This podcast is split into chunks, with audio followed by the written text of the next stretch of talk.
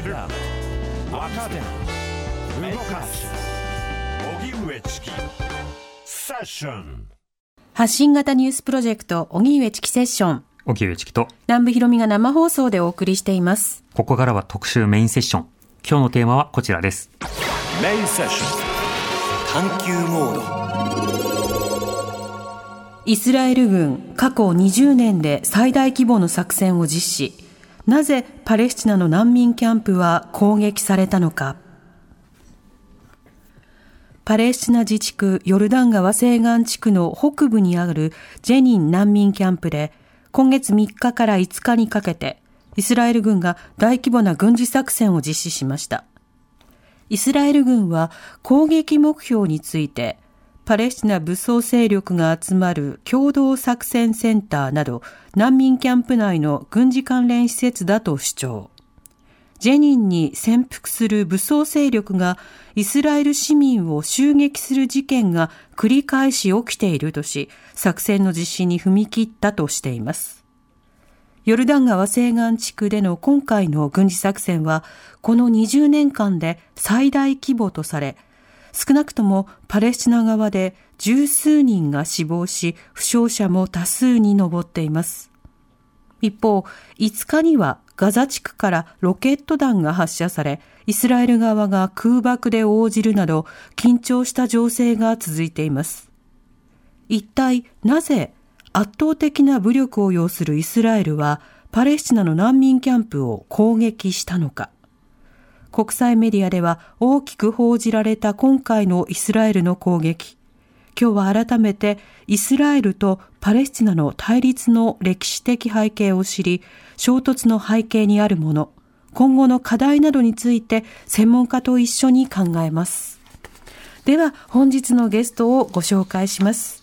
静岡県立大学国際関係学部講師の山本健介さんです。リモートでご出演いただきます。よろしくお願いいたします。山本さんよろ。しくお願いします。お願いします。山本さんのご専門は中東地域研究、国際政治学で、主にパレスチナ問題を中心に研究なさっています。主な著書に、聖地の紛争とエルサレム問題の書相があります。はい。山本さんは普段はどういった研究を行っているんでしょうか？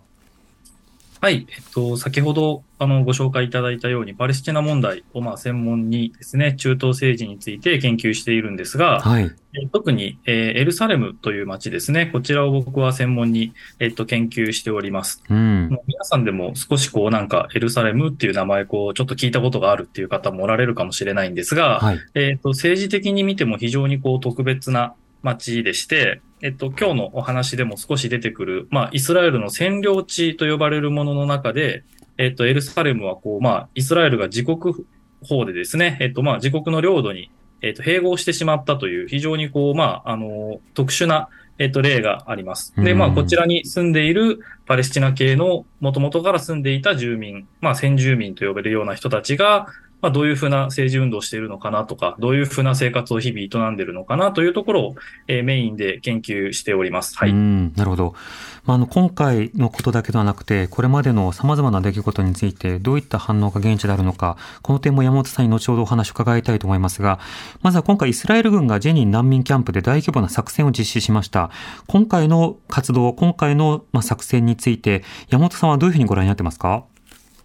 そうですね。えっと、まあ、少し長期的なスパンというかですね、えっと、年単位の変化として見てみると、えっと、ちょうど昨年ですね、2022年っていうのが、実はここ20年ほどで最も多くのパレスチナ人がイスラエル軍に殺された年だったというふうに言われていて、うん。えっと、実はこのジェニンの事件だけではなくてですね、えっと、昨年から、えっと、非常に、この、ヨルダン川西岸地区と呼ばれる、えっと、エリアの中で、いくつかの町や村の場所でですね、えっと、このようなイスラエル軍とパレスチナ人の武装勢力との、あの、こう、衝突っていうのは、まあ、散発的に起こってきたものでもあります。はい。確かに、あの、今回のジェニンのこの襲撃というのは非常に大きな、えっと、規模のものですし、特に、まあ、あの、イスラエルが、えっと、なんていうんですかね、えっと、こう、戦闘機を使って、えっと、まあ、あの、地上軍だけではなくてですね、えっと、そういうふうな形で、えっと、空からも攻撃してくるというのは非常に稀な、あの、ケースになりますので、そのあたりが、えっと、あの、昨今メディアでもこの20年で、えっと、最も大きな規模というふうに呼ばれているところの一つの、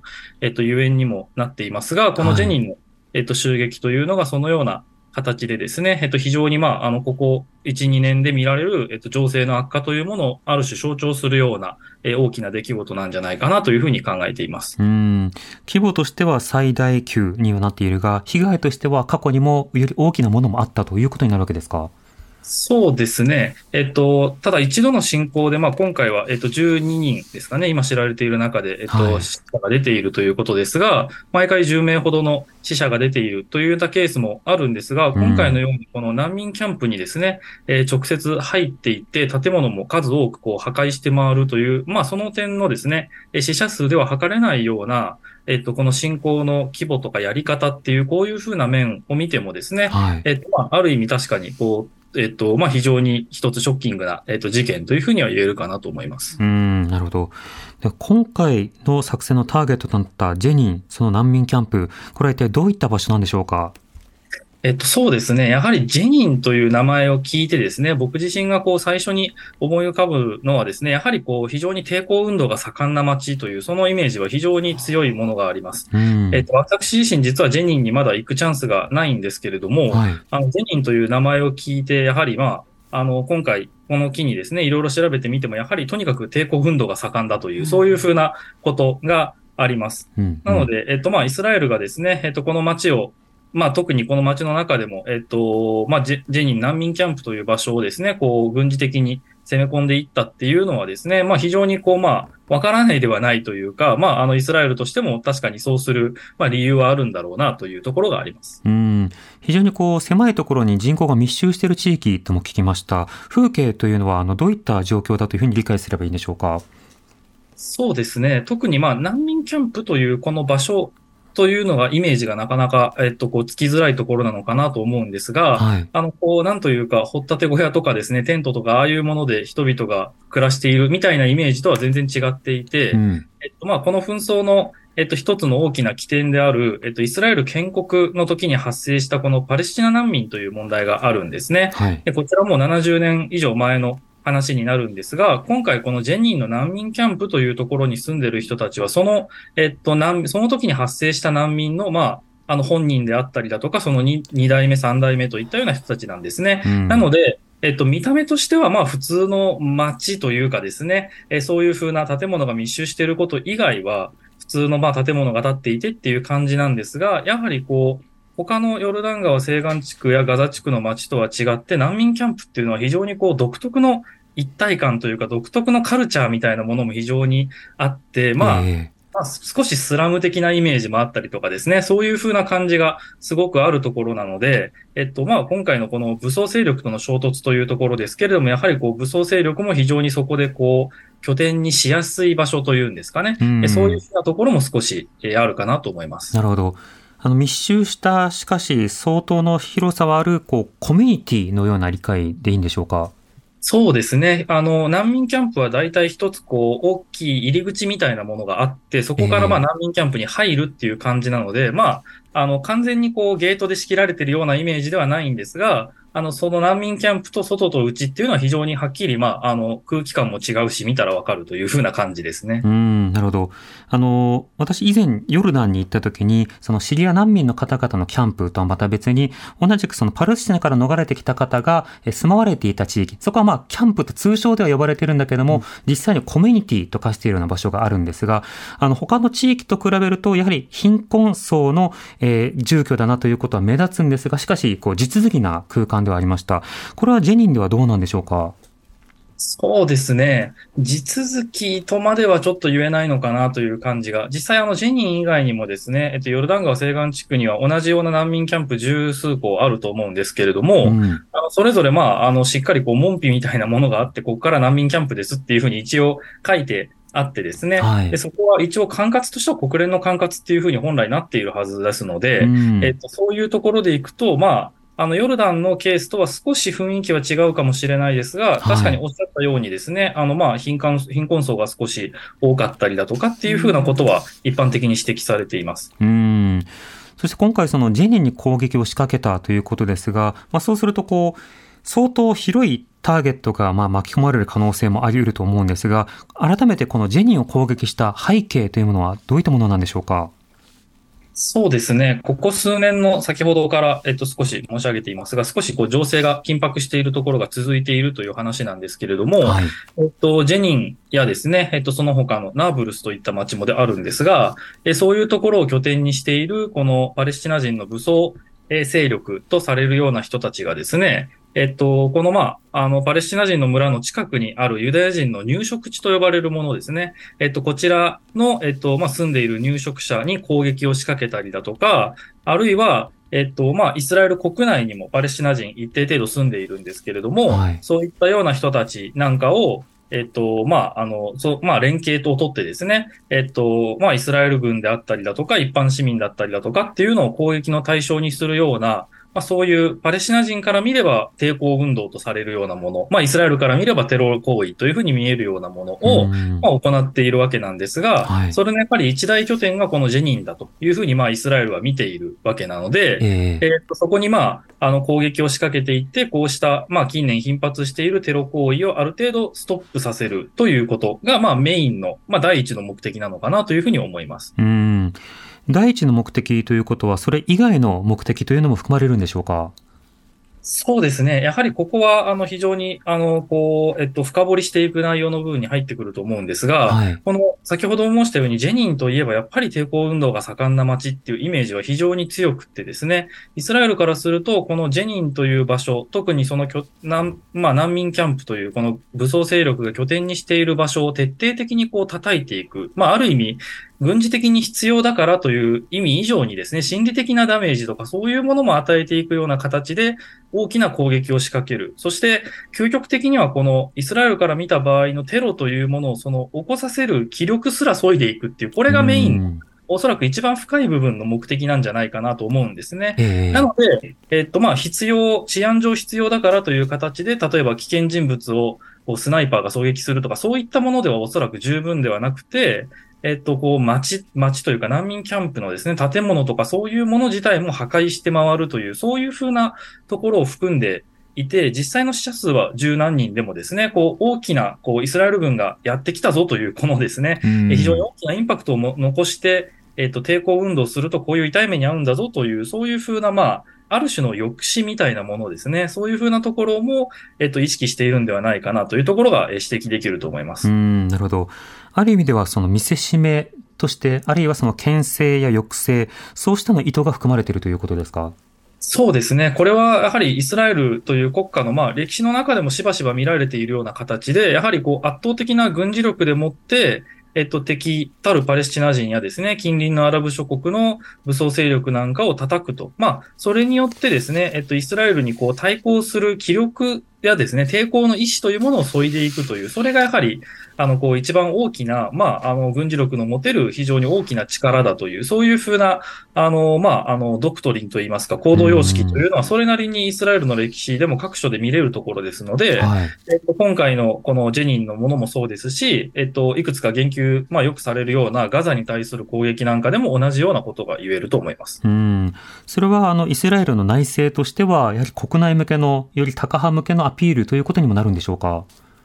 そうですね。こちらも、えっと、2022年の年末に発足したこの、えっと、現在のこのネタニヤフという人物を、まあ、首相に据えた内閣。まあ、これがイスラエル史上最も右翼的で最も、こう、高派的というか、最も強硬だというふうにしばしば、あの、言われているところなんですけれども、はい、えっと、まあ、この勢力の中でもですね、特にまあ、ネタニヤフ自身も右派の人物ですが、その中でもさらに、まあ、極右とされるようなですね、えっと、まあ、大臣クラスの政治家っていうのが数名おりまして、やはりこういう人物たちとですね、えっと、ネタニヤフが、まあ、連立政権というものを基本的にイスラエルでは作っているので、はい、連立政権の関係上、やっぱりそういう極右勢力にも、まあ、気を使っておく必要があるという、そういうふうなところがあってですね、やはりまあ、そういうふうな国内向けの、まあ、えっと、こう、安全を守る首相、安全を守る政権ですという、そういうふうなところと、まあ、あの、パレスチナ人や敵たるアラブ諸国には屈しないという、そういう強い指導者という、まあ、イメージをつけていくというのは、特にまあネタニヤフが、えっと、まあ、この政治家としての人生の中で非常に、あの、まあ、一貫して重要視している点なんじゃないかなと思います。なるほど。一方で、ジェニンに存在する武装組織というのはどういったものがあるんでしょうか？そうですね。えっと、今回の報道なんかでは、こう、ジェニン大隊とかですね、いろいろな言い方がされている、まあ、英語だとジェニンブリゲイツとかいうふうに言われたりもするんですけれども、はい、えっと、このような、えっと、まあ、ジェニンという名前を冠しているところからもわかるようにですね、非常にこう、ローカルな、えっと、規模で展開されている武装組織というのが、あの、注目を浴びているところです。で、まあ、ジェニンの難民キャンプというのはですね、えっと、まあ、あの、パレスチナの政治勢力、ファタハとかハマスとかイスラム聖戦とかいろいろなものがありますけれども、はい、そういった勢力、大体どれも、あの、このジェニンに拠点は持っているんですが、今回のこの、えっと、イスラエル軍との衝突においては、あの、そういったような伝統的な党派に必ずしも属さないような、あの、いろいろな政治勢力から構成される、そういうふうな、こう、ローカルな軍事組織っていうのがですね、えっと、まあ、あの、こう、非常に大きな、えっと、こう、力を持っているというふうなところがあって、えっと、実際このジェニンで、えっと、今回活動していると言われるこのジェニン大隊とか、こういうふうなものもですね、他の都市には特に拠点は持っていないというふうに言われていて、はい、つまり国民レベルというか、そういうふうな広いところで何かしようというふうな、あの、ものではなくて、えっと、そのメンバーの構成もですね、活動の場所も非常にローカルなところに絞られた、あの、もので、まあ、結成から非常にすぐにですね、もう軍事攻撃を行って、ある意味、こう、またすぐ離れていったりするような、そういう風なですね、まあ、あの、形、まあ、ゲリラ戦法的なものに非常に特化した軍事組織というふうに、えっと、まあ、言われているものです。はい。うん。どうしてそうしたジェニン団体、大体なる組織が、この難民キャンプ、ジェニンの難民キャンプ周辺にこうできるということになったんでしょうか？やはりですね、こちらはまあ、あの、こう、どういう問題が先にあるかっていうのは非常に難しいところですけれども、はい、あの、イスラエルがまあ、テロの拠点としてジェニンを警戒しているっていうところから、ジェニン難民キャンプっていうのは本当に頻繁にですね、イスラエル軍のこう、侵攻っていうのは行われていて、では、ジェニー難民キャンプのみならずですね、えっと、パレスチナ自治区の中でも北部の地域というのは近年非常に抵抗運動が盛んですので、えそういうところに、まあ、イスラエル軍が頻繁に侵攻してくる。まあ、それへのある種リアクションとしてですね、えっと、やっぱりまあ、あの、そうやって、こう、侵攻してくるイスラエル軍に対して何かこう、反応ができるような、えっと、行政機関というかオフィシャルな機関っていうのがパレスチナ側には、あの、力強いものが存在しないので、うん、そうなると自分たちで、あの、武器を手に取って自分たちで戦って自衛していくしかないじゃないか。というところが、まあ、非常に、あの、あるのかな。まあ、ある意味そういう非常に単純なメカニズムで、まあ、こういう武装組織がたくさん、えー、できてくるっていうところがあると思いますし、えー、そこには先ほど申したような、この難民キャンプという非常にこう、独特の一体感の強い、なんか独自の文化みたいなものがあるような、非常にこう密な社会集団っていうのがですね、そういう武装勢力の形成を促したりとか、まあ効果的なこう軍事作戦というものをあのこう可能にするような状況があるんじゃないかなというふうに思います。うんそしてあの先ほどもあの紹介していただきましたが、イスラエルがパレスチナに対して入植者を今増やしているという状況があります。この動きというのはどういったものなんでしょうか？そうですね。えっと、基本的にはですね、何か大掛かりに入植地をボーンと増やすというような形ではなくって、よく言われるのは自然像と呼ばれるものなんです。まあ、ナチュラルグロースなんだと。はい、まあ、要は、入植地っていうのは家族が普通に移り住んで、あの、僕たちが思うような、こう、なんていうか、こう、掘ったて小屋のコロニーみたいなものではなくて、ニュータウンみたいなイメージにどちらかというと近くって、うん、まあ、大きな同じような形をした家屋がドバーッとたくさん建っている、もう、れっきとした街という感じなんですね、入植地っては。ですので、もうそこに、えっと、2世代、3世代と家族で住んでいる人がいたら、当然人口も自然に増えるので、あの、入植地は自然に増えていくでしょっていうような論理でですね、えー、常に基本的には入植地っていうのは、こう、ちょ、ちょっとずつちょっとずつどんどん増えているっていうのが、まあ、あの、こう、ここ最近の話ではなくて、もうずっとそういうトレンドにある部分です。でまあ、さらに言うならですね、入植地というのは、イスラエル国家が、こう、一から全部作っていくものばっかりではなくて、入植者の中のですね、まあ少し過激な人たちとかがですね、はい、あの、どっか特定の土地を自分たちで占拠したりとかして、まあ、あの、そこからこう、既成事実を作っていって、ある種実力行使みたいな形で入植地を作っていく。まあ、それにイスラエルが、こう、後追いで、こう、追認していってですね、オフィシャルな入植地にしていくみたいな動きも非常にあってですね、えっと、まあ年何パーセントっていうふうな形で徐々に徐々にこうどんどん広がっていってますし、はい、入植地ができると、やはりその入植地とイスラエル国内っていうのはハイウェイみたいなもので繋がれていますので、うんあの、その入植者が専用で使える道ですね。現地のパレスチナ人は使えないような道とかですね。そういうふうなものもできてくるので、え、それで、あの、こう、パレスチナ自治区というふうに言われているヨルダン川西岸地区っていうのは、こう、よく、こう、一色塗りのような形でパレスチナ人が住んでますよっていうふうに言われるんですが、実際には非常にこう、虫食い状のような、まあ、雲の巣みたいな感じで、入植地とそれを結ぶ道がこう張り巡らされているっていう状況が、あの、実際には、あの、できているので、入植地の実際の拡大とさらにまあ、その、こう、付随してくるような入植者専用道路みたいなものとかですね、パレスチナ人の立ち入りが禁止される場所とか、そういうのもはい。同時に増えていくので、まあ、入植地というのは本当に、パレスチナ、えっと、自治区というか、ヨルダン川西岸地区に行くとも、嫌が王にも見えるような、すごく可視的な存在です。となるとこれ、イスラエルが国策として入植地を増やし、そこに入植者を誘導しているというよりは、あの入植者の中でも、まあ、例えばタカ派的な人も含めて意図的にこう増やしている人や自然像の部分をイスラエルが、あの、認定していくというようなものの方が見方としては適切なんですか？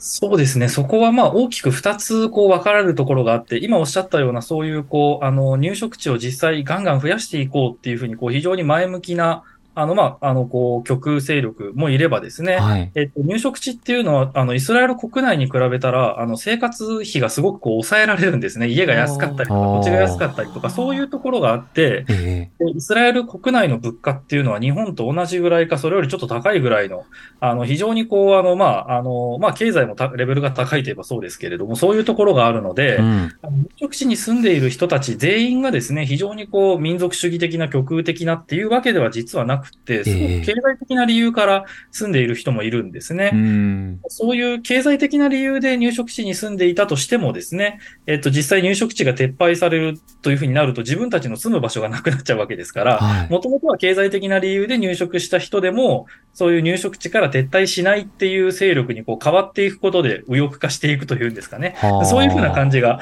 すごくあって、ここはこう、なんていうか、あの、こう、はっきりとこう、なんていうか、綺麗に説明するのが難しいところではあるんですけれども、うんうんそういったような感じで、入植者の中にも非常にいろいろな意思を持った人が、あの、実際にはいるというところですねなる。ほど。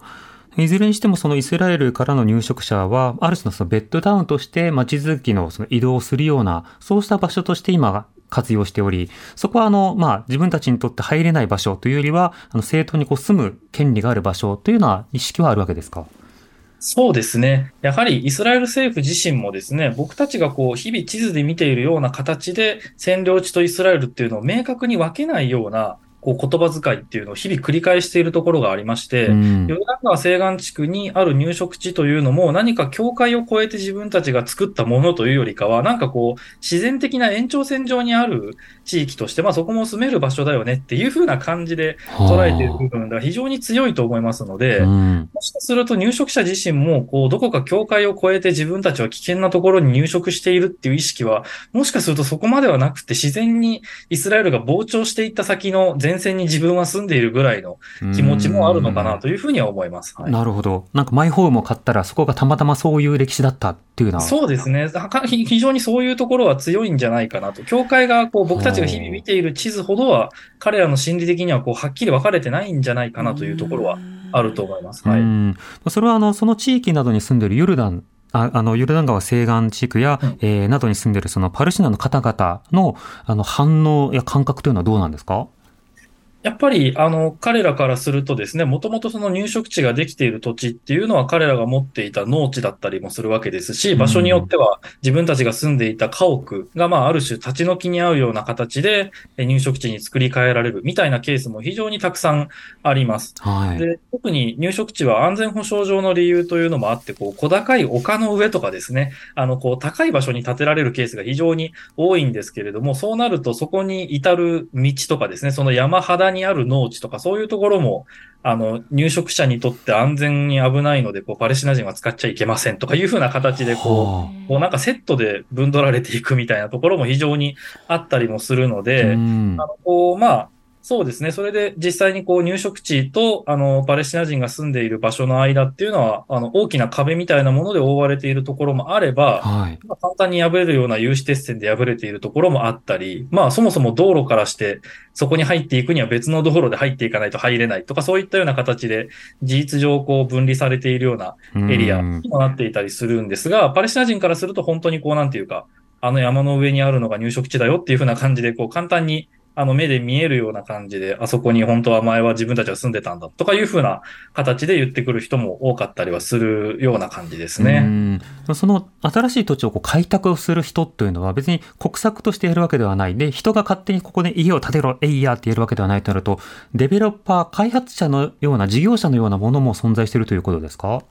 そうですね。イスラエル軍とですね、この、なんていうか、そういうデベロッパー的なもの、そしてまあ、それも多くは、あの、政府から非常に大きな出資を受けているような、まあ、うん。あの、一応、私企業だけれども、まあ、国からかなりたくさんお金をもらっているような組織だったりだとかっていうのがすごくたくさんあってですね、そういう、まあ、イスラエル軍なのか、イスラエル政府なのか、普通のデベロッパーなのかわからないような人たちが、まあ、買い上げていったりだとか、まあ、ある意味、こう、強引に奪い取っていったりだとかっていうふうなことをしてですね、入植地っていうのが建てられていくところがあって、まあ、一回それなりの規模のものが建てられてしまえば、その周りのところを徐々に徐々に今度は取っていくっていうふうな形になりますので、まあそこからはある意味自然像という、そういうふうな話話になっていくのかなと思います。なるほど。そうした動きに対してイスラエルは、まあ基本的にはその拡大路線、そしてそれはまあ自然のことなのだというふうに受け止め、そのパレスチナサイドはそれに対するまあ抵抗感、否定感というものがあるということです。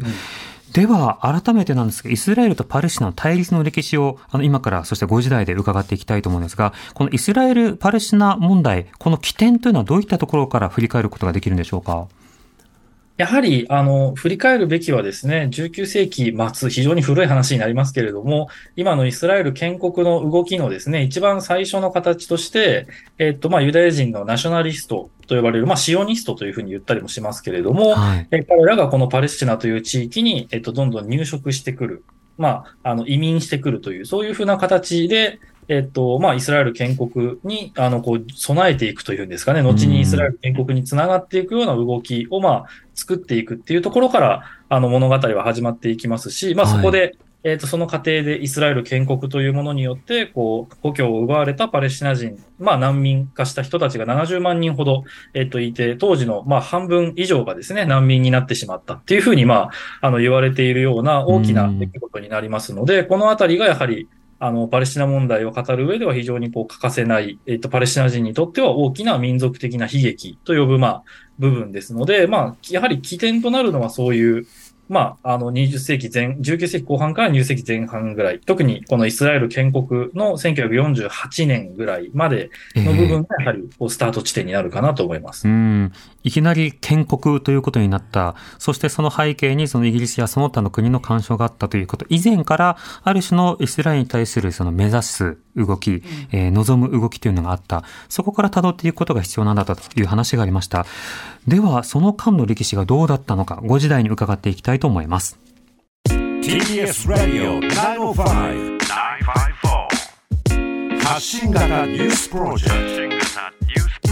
トセッション時刻は5時になりました。荻上チキセッション。今日の特集メインセッションは、イスラエル軍過去20年で最大規模の作戦を実施。なぜパレスチナの難民キャンプは攻撃されたのか。ゲストは静岡県立大学国際関係学部講師の山本健介さんリモートでご出演いただいています。引き続きよろしくお願いします。山本さん。お願いします。お願いします。では、さらに一つずつ伺っていきたいと思うんですが、19世紀末に、えーイスラエルに対して、あの、ユダヤのナショナリストたちが、あの、自分たちの場所が欲しいということで、まあ、移動を重ねてきたというような歴史を説明いただきました。どうしてユダヤナショナリストはそのようにして、あの、イスラエルとされるような場所に、えーどんどんどんどん入っていくことになったんでしょうか？目指すことになったんでしょうか？そうですね。やはりひ一番大きな起点としては、ヨーロッパで、えっと、まあ、あの、国家、まあ、フランスなりイギリスなりというふうな、今見ているような近代国家が出来上がっていく過程で、あの、まあ、ユダヤ人に対する差別というものがやはり相変わらずなくならないというふうなところが、まああってですね、うんえっと、有名なところだとなんかドレフィス事件とかいろいろこう世界史でも習うようなものがあると思うんですが、はい。えーそういったようなユダヤ人に対するこう迫害というのがなくならない中で、えっと、まあ、19世紀の後半から20世紀にかけて、えっと、まあ、ロシアのポグロムとかですね、あるいは、あの、ドイツで起こったホロコーストなど、いろいろな、あの、大規模なこうユダヤ人に対する、あの、こう、迫害というのが起こってくる中でですね、非常にこうユダヤ人も自分たちの国家を持つっていう形で、えっと、まあ、安全を自分たちで保つしかないんじゃないかっていうふうな考えが非常に強くなっていったというところがありますし、それが特にですね、このまあ、イギリスというこのまあ、あの、講演者を見つけたということなんですが、い。イギリスからするとこの中東に進出していくときに非常にこう、なんていうか、まあ、あの、こう、好都合だったというかですね、あの、この大国イギリスにとってもですね、このイスラエル建国っていう動きが、まあ、自国の国益と、まあ、うまく重なっていくものだったっていうところがあって、バックアップを得られたっていうふうなところがあるんじゃないかなと思います。うん。様々な差別や迫害があったということ、そしてまあ自分たちの場所、居場所が欲しいということ、そうしたことが重なっていたということですが、イギリスという国はこのイスラエルの建国にどういうふうに関わってるんでしょうか？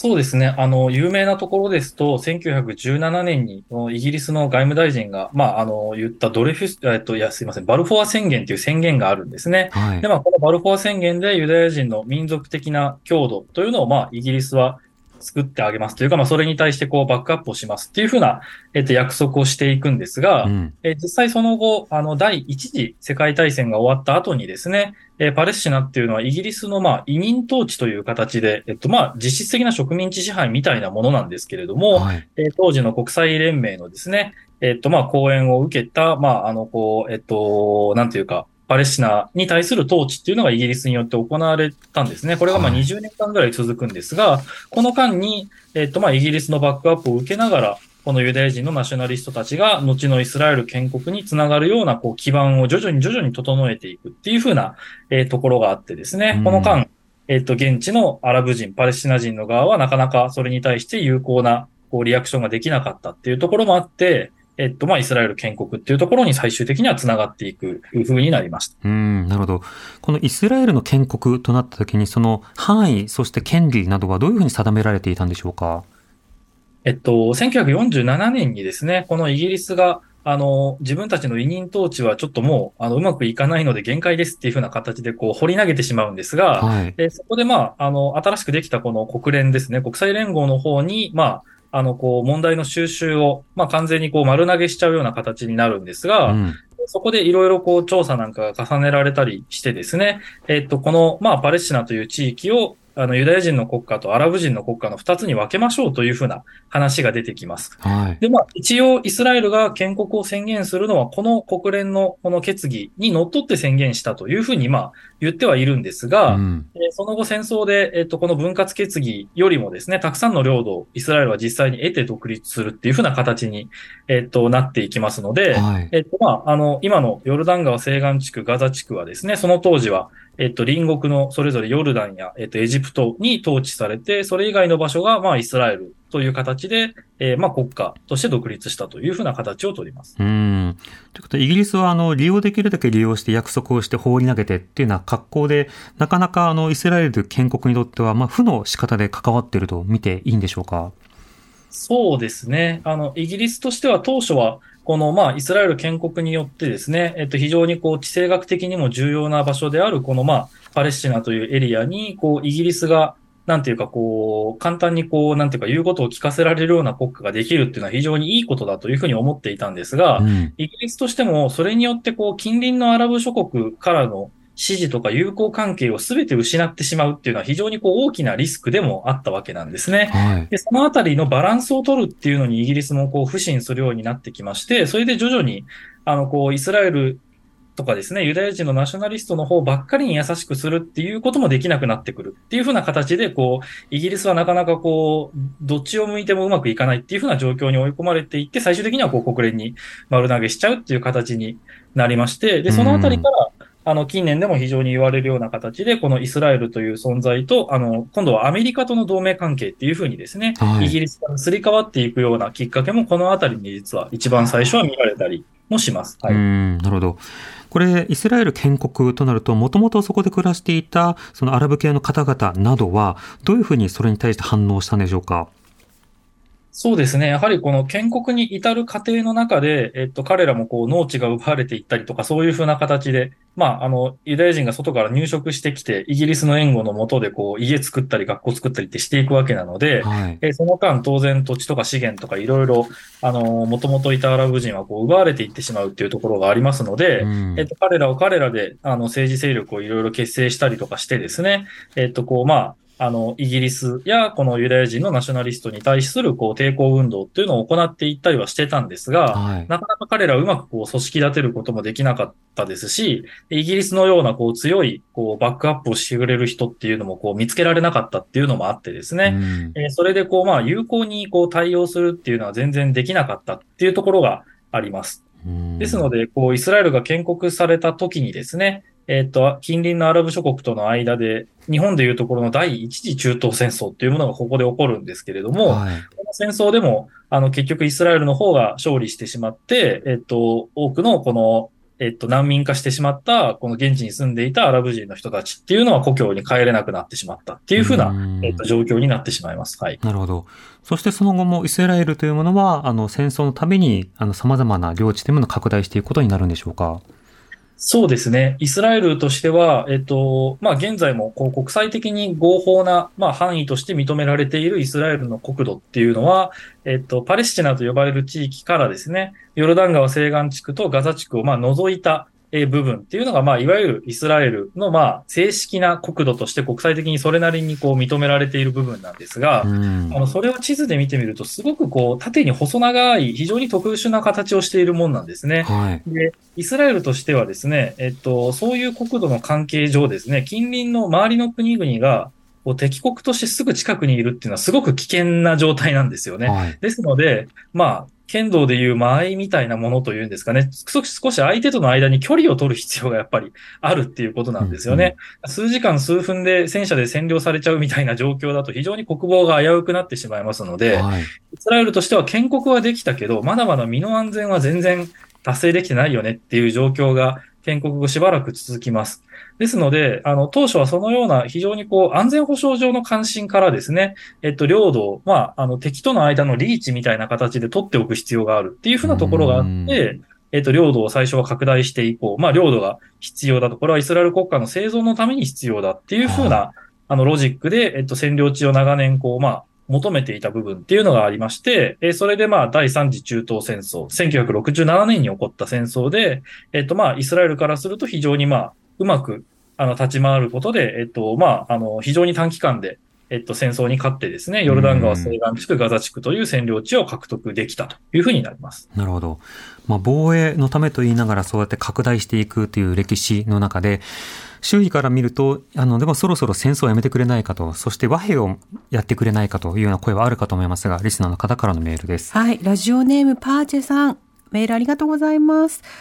これまでアメリカや周辺諸国などが関わり様々な形で和平合意の試みがなされてきましたが、なぜ失敗し続けてしまったのでしょうか？国連はうまく仲介できないんでしょうか？といただいています。和平の試みとその失敗、山本さんいかがでしょうか？そうですね。一番こう、パレスチナ人の、まあ、当事者であるこのパレスチナ人とですね、えっと、まあ、この、えっと、イスラエルとの間の和平というものを考えていく上で、まあ、大きな出来事だったのが、1993年に結ばれたオスロ合意という合意ですね。はい、えっと、最近では、あの、世界史の資料集なんかでも、こう、あの、真ん中にクリントン当時の大統領が立った形で、えっと、こう握手しているっていう写真がよく使われているので、そのイメージ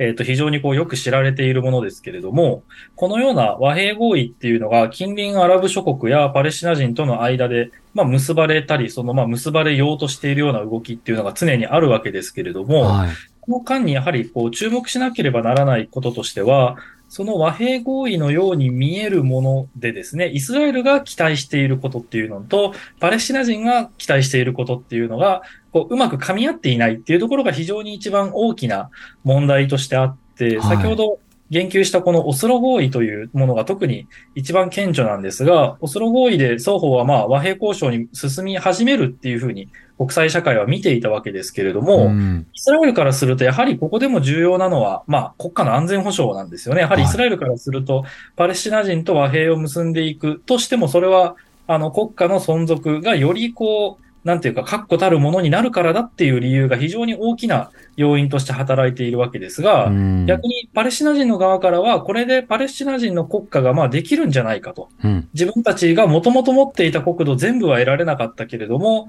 この非常にちっちゃいエリアになってしまったけれども、一応国家らしいものが自分たちもできるっていうふうな合意としてパレスチナ人は見ていたわけなんですね。ええここにやはりこう、和平交渉の先に目指すべき像の、こう、あの、イメージが一致していないっていう非常に大きな問題があって、イスラエルからすると、あの、こう自分たちの安全が保障されるためにオスロ合意を結んで、その後の和平交渉に進んでるので、うん。安全が保障されないなら和平は進められないっていうふうな形で和平プロセスが頓挫していくきっかけにもなりますし、うん。パレスチナ人からすると、これは国家がもらえる話だったんじゃないのかっていうふうな話で、えっと、全然イスラエルはこう自分たちの国家建設のために協力してくれないとか、妨害してくるっていうふうな、あの、こう不満を持っていったりとかするので、お互いの非常にこう深刻なボタンの掛け違いみたいなものが、過去の和平プロセスの失敗を生んでいる一番の要因かなと思います。う。ん。継続的に対話テーブルを作ろうという動きについては、その後いかがでしょうか？あの、えっと、今回のこのジェニンの特集でもよく言われているこの20年ぶりとかいう言葉がよく出てきますが、逆にこう20年前に何があったのかっていうところなんですが、そこで起こってたのはこの和平プロセスの崩壊というものなんですね。うん1993年に結ばれたオスロ合意の後、2000年頃まではある程度継続的な和平交渉というのが何回か行われていたんですけれども、はいここで非常に大きな武力衝突、第二次インティファーダと呼ばれる非常に大きな武力衝突が起こってですね、うん。で、そこから、それがまあ2000年から2005年ぐらいまで、えっ、と、全土で衝突が非常にこう拡大していくっていうところがあったんですけれども、はい。えっと、そこ以降ですね、あの、アメリカや国連がいくつかこう、和平交渉の再開に向けた動きっていうのは行っているんですが、やはりこう、イスラエル・パレスチナ間でですね、交渉を行う、例えば前提条件とかですね、うんえっ、と、まあ、まずはイスラエルが入植地の建設を止めたら交渉をちゃんと始められるとかですね。あるいは、パレスチナ人がイスラエルに対するこう批判や反発、抵抗運動なんかをやめたら交渉を始めるとかいうふうな交渉の前提をめぐる問題がそもそもあったりとかですね。うんあるいは交渉のテーブルに立っても、そこからこう何を目指していくんだっていうところの話にそもそも入れないとかですね。えで、まあ、交渉を始めようと思った途端に、お互いの勢力の中にいる、まあ、反和平派っていうんですかね。こういう和平というものを、まあ、妥協というふうに思ってしまうような勢力からすると、こういう和平交渉っていうのはあんまり望ましいものではないので、えそういうふうな、まあ、和平批判派みたいな人たちの動きが非常に強く出てきたりもするっていうふうな形で、うん和平交渉が今度はまた再開されるらしいというニュースが出たら、またすぐこう、武力衝突の話になったりとか、まあ、こういう話題が出てきたりとかっていう風な感じで、こう再出発と頓挫を繰り返していくようなところがあります。はい。うんそうした難しさの中でのリスタートがどんなタイミングになるのか、紛争はどうなるのかという点でニュース注目しなくてはいけないですね。はい。山本さんありがとうございました。ありがとうございましたはいありがとうございます。TBS Radio 荻上チキ